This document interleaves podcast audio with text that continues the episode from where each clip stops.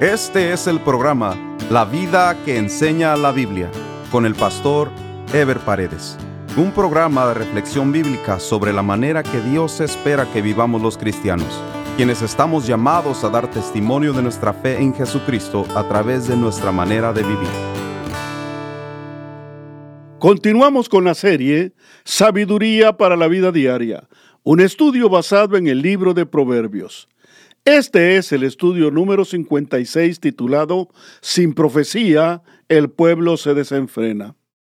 Dios le dio a Salomón una sabiduría especial para gobernar, la cual aplicó durante el tiempo de su gobierno, llevando a Israel a la estabilidad y al desarrollo.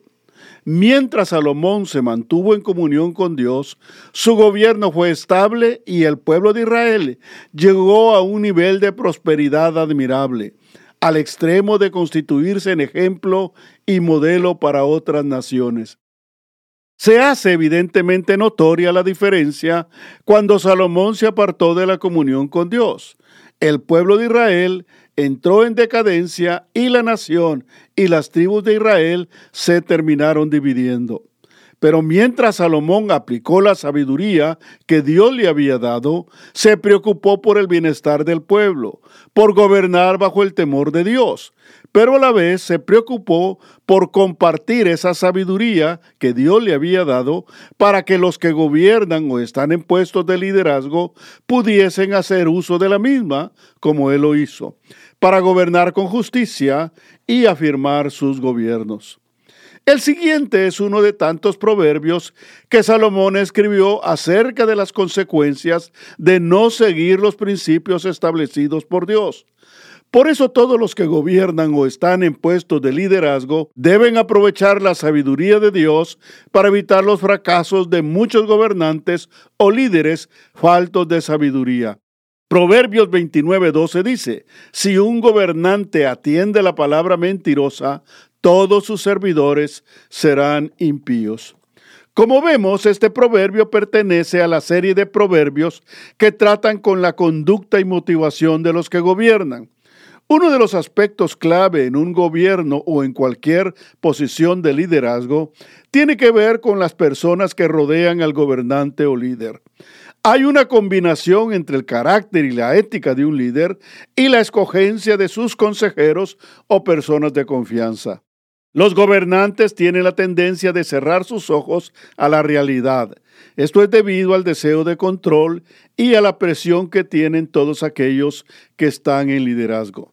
Sin embargo, un buen gobernante o un buen líder tiene que tener la capacidad, en primer lugar, de escoger buenos consejeros o personas de confianza para que le ayuden en la toma de decisiones, pero sobre todo para que le aconsejen con la verdad, aunque ésta esté en contra de lo que piense el gobernante, porque van a ser esas verdades las que van a equilibrar sus decisiones y afirmarán su gobierno. En cambio, cuando los consejeros abrazan la mentira para no contradecir al líder, le hacen un gran daño, porque de allí vienen las decisiones engañosas que afectan la buena conducción de un gobierno o institución. Pero no solo eso, pues cuando la mentira se consolida, todo el mundo que rodea al líder termina creyéndola como una verdad. Y eso es lo que corrompe a los gobiernos, porque ya no hay nadie en quien confiar. Proverbios 29:13 dice, El pobre y el usurero se encuentran, Jehová alumbra los ojos de ambos. Este proverbio tiene que ver con la justicia divina para ver a todos los hombres por igual. Hay evidentemente un marcado contraste entre un pobre y un usurero, pues el pobre es aquel que carece de medios y recursos para llevar una vida digna, mientras que el usurero es el rico que da dinero prestado a los pobres a cambio de cobrarles intereses desproporcionados. Por eso se le llama usura. El concepto descrito en la frase se encuentran nos lleva a la idea de precisamente la necesidad que tiene muchas veces el pobre de recurrir al usurero para poder obtener algo de dinero prestado, o sea, un encuentro para cerrar un trato o negocio. Cada quien recibe la misma palabra o mandamiento. Cada quien recibe la misma dirección de Dios para tomar sus decisiones. En ese sentido, creemos que el concepto se refiere, por un lado, a que Dios no hace acepción de personas y luego a que cada quien obra por su propia decisión, habiendo recibido los mismos principios para la vida. Es el hombre en su interpretación y aplicación de la luz que recibe de Dios el que determina cómo conducirse. De ahí que los que se aprovechan de los pobres o necesitados no es porque Dios haga preferencias, sino porque los que son injustos optan por rechazar el consejo de Dios y obran en su propia injusticia. De la misma manera, el pobre tiene la opción de rechazar las injusticias del usurero, evitando el pedirle dinero prestado para evitar seguirse empobreciendo más. Proverbios 29:14 dice, Del rey que juzga con verdad a los pobres, el trono será firme para siempre. Una vez más, se enfatiza la justicia que debe caracterizar a un gobernante y la aplicación de esa justicia hacia los pobres o sea, de la capacidad que tenga un gobernante de darle la oportunidad a los pobres para que puedan disfrutar de una vida digna, dependerá la firmeza y la duración de su reino. Respecto a la frase será firme para siempre, se refiere obviamente a la duración de su periodo de gobierno. No en balde los gobiernos donde hay menos pobreza o menos pobres son más estables. Mientras que en los países donde hay más pobreza o más pobres es donde hay menos estabilidad en los gobiernos. Proverbios 29:15 dice, La vara y la corrección dan sabiduría, mas el muchacho consentido avergonzará a su madre. La disciplina aplicada a los hijos con amor y firmeza será como una sólida enseñanza que los preparará para la vida. Los buenos hábitos y los valores o principios morales no se traen con la cuna, se siembran, se enseñan, se forman y esa es la tarea de los padres. El mejor momento para enseñar a los hijos es cuando hacen cosas incorrectas, porque allí es cuando se aplica la disciplina y aunque en el momento no sea agradable para el hijo, producirá sus resultados más adelante si el castigo se aplica a manera de enseñanza. Esa será su mejor escuela y su mejor universidad para llenarlos de buenos hábitos y de sabiduría para la vida. Muchos padres tienen una idea incompleta de lo que es el amor, pues pretenden amar a sus hijos cuando les consienten sus caprichos o les dejan pasar por alto sus malcriadeces. Consentir a un hijo es no corregirlo firmemente en el momento de hacer algo incorrecto, pues esto hace que los hijos crean que lo que hacen está bien lo cual a la larga traerá vergüenza a los padres y hará que los hijos crezcan torcidos y sin preparación para adaptarse adecuadamente a la sociedad. Proverbios 29, 16 dice, Cuando los impíos son muchos, mucha es la transgresión, mas los justos verán la ruina de ellos. De alguna manera, este proverbio está relacionado con el contenido en Proverbios 29.2 y Proverbios 29.8. Si bien el primero de estos dos se refiere a las personas que están en algún gobierno, mientras el segundo es más general. Lo cierto es que en todos ellos se contrastan los efectos producidos por la gente impía a los efectos que se producen por la gente que camina bajo la justicia de Dios. Cuando abundan los impíos, abundan las transgresiones. Cuando hay más pecadores, hay más pecado y más calamidad. De hecho, la Biblia nos habla de épocas donde la maldad se ha multiplicado, como sucedió durante el tiempo de Noé, que se manifiesta en Génesis 6.5, que dice, y vio Jehová que la maldad de los hombres era mucha en la tierra, y que todo designio de los pensamientos del corazón de ellos era de continuo solamente el mal. De la misma manera, está profetizado que en los últimos tiempos se multiplicará la maldad, como se indica en Mateo 24, 12 y 13, que dice, y por haberse multiplicado la maldad, el amor de muchos se enfriará, mas el que persevere hasta el fin, éste será salvo. Los hijos de Dios vivimos en esperanza, por lo que en el tiempo cuando la maldad se multiplica, la palabra clave es perseverar, pues a su tiempo llegará la justicia divina, donde los justos verán la ruina de los impíos. El siguiente proverbio retoma el contenido de Proverbios 29:15 que acabamos de ver, sobre la necesidad de disciplinar a los hijos. Proverbios 29, 17 dice, corrige a tu hijo y te dará descanso y dará alegría a tu alma. Corregir a los hijos es aplicarles un castigo de acuerdo a la naturaleza de la falta para que les duela y se vean privados de algo que les complace y de esa manera puedan reflexionar y darse cuenta que no está bien lo que hicieron. Castigar a los hijos no es golpearlos o maltratarlos física o verbalmente, sino aplicar una pena firme, pero con amor. Proverbios 29, 18 dice, Sin profecía el pueblo se desenfrena, mas el que guarda la ley es bienaventurado. La nueva versión internacional traduce la primera parte de este proverbio de la siguiente manera. Sin visión el pueblo se extravía. Lo importante es entender que la palabra profecía significa mensaje de Dios, por lo que la palabra profecía en este caso se refiere a la revelación o mensaje que viene de Dios.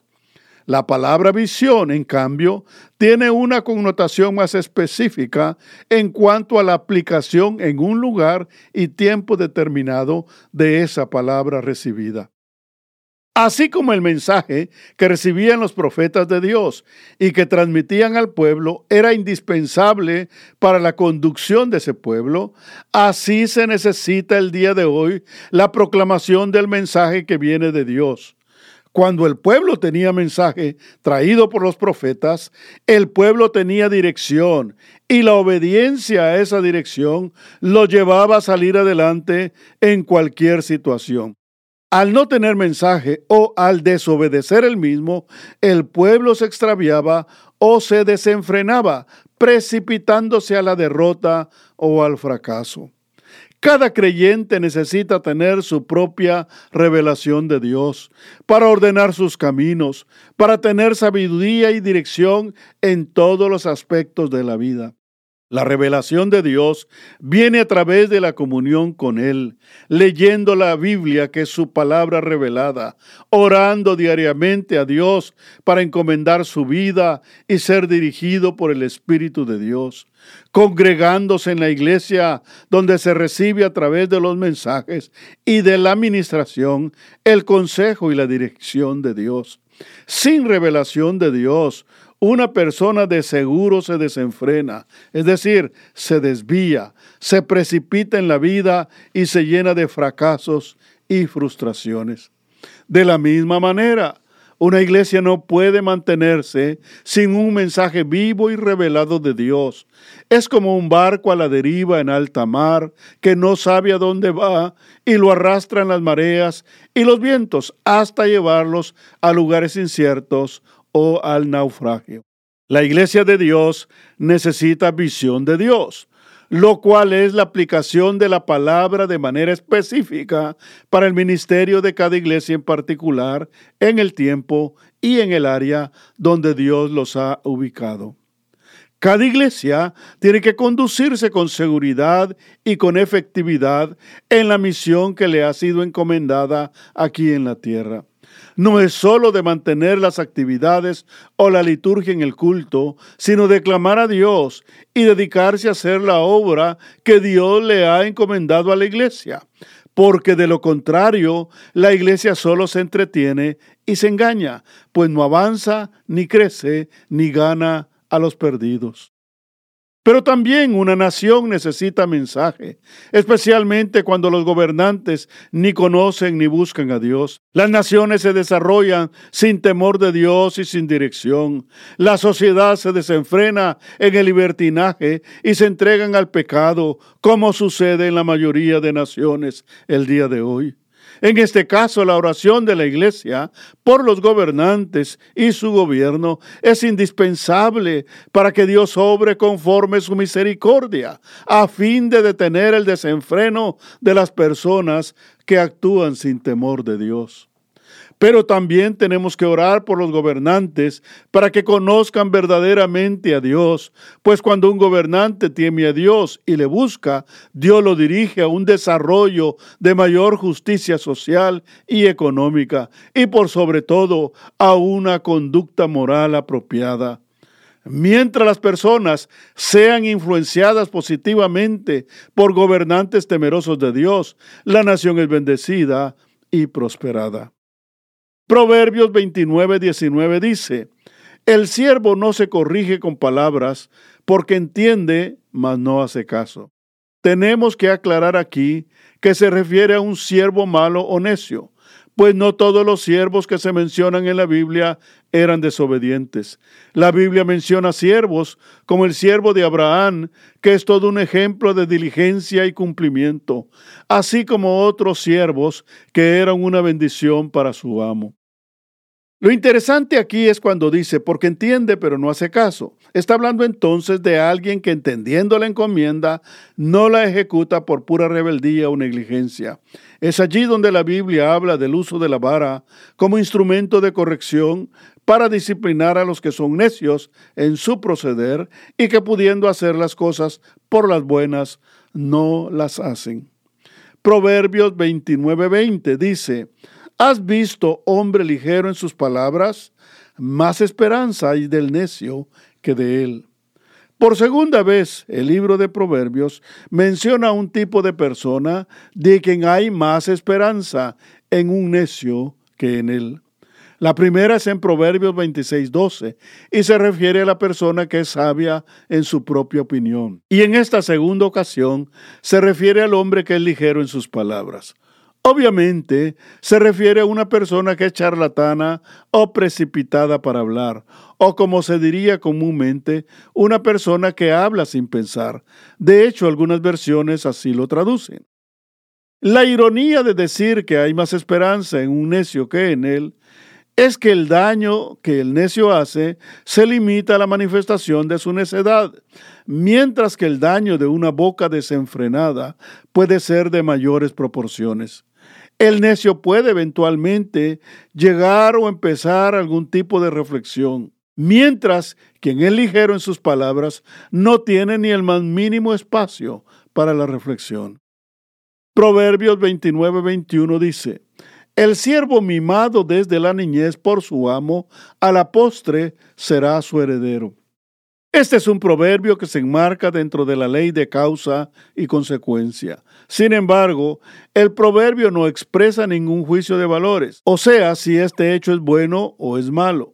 Bien podríamos verlo como algo positivo y alentador para quien se gana la confianza de un amo o patrón al extremo de convertirse en su heredero o parte de sus herederos, lo cual no era algo extraño en la cultura antigua del Oriente Medio. Sin embargo, nos atrevemos a decir que la enseñanza del proverbio se centra más en la falta de tacto por parte del amo en el trato con su siervo, pues la misma lo llevará a tener que lidiar con los derechos que el siervo crea que tiene ganados precisamente por ese trato. También puede decirse que su conducta alentará al siervo a reclamar derechos que legalmente no le corresponden y pondrá en problemas al amo y los demás hijos y herederos legítimos. Si un padre o una madre natural puede tener problemas con los demás hijos por el trato o mimo favorable con uno de sus hijos, cuánto más lo tendría si da un trato favorable a uno de sus siervos. Es importante no confundir la manifestación de amor a nuestros hijos, a nuestros siervos y a nuestros semejantes con un trato favorable, porque un trato favorable siempre lleva un ingrediente de injusticia hacia los demás, especialmente entre hijos o siervos. Por eso Dios nos pide que amemos a todos por igual, sin hacer acepción de personas. Proverbios 29, 22 dice, el hombre iracundo levanta contiendas y el furioso muchas veces peca. Este proverbio refuerza lo dicho con anterioridad en otros proverbios sobre la facilidad que tiene la persona iracunda de provocar contiendas y cometer transgresiones. Estamos hablando de personas que son dominadas por sus sentimientos al extremo de que las mismas ya no tienen control. Como hemos dicho anteriormente, una manera de conocer a una persona iracunda es porque no tiene conflicto solo con una persona, sino tiene conflicto con varias personas al mismo tiempo. Como no tienen paz en sus corazones, fácilmente entran en conflicto con sus semejantes. Y esa contrariedad en la que viven los hace desafiar el pecado y cometer transgresiones constantemente. Por eso los cristianos debemos evaluar nuestra conducta y el estado de la relación con nuestros hermanos y con nuestros semejantes, porque si tenemos conflicto con más de una persona, algo podría estar mal en nuestro corazón que debemos atender a tiempo. En el próximo programa estaremos desarrollando el tema El que confía en Dios será exaltado nos vemos en el próximo programa. Dios les bendiga. Este fue el programa La vida que enseña la Biblia con el pastor Ever Paredes. Este programa fue patrocinado por la iglesia La Puerta Abierta, ubicada en Irvine, en el condado de Orange, California. La iglesia La Puerta Abierta transmite uno de sus servicios por YouTube. Si desea ver la transmisión con los mensajes del pastor Ever Paredes, vaya a nuestro sitio de internet lapuertaabierta.com y haga clic en transmisión en vivo o directamente a YouTube y escriba LPA en vivo los domingos a las 10.30 de la mañana. Si desea mayor información, escriba al correo electrónico info arroba lapuertaabierta.com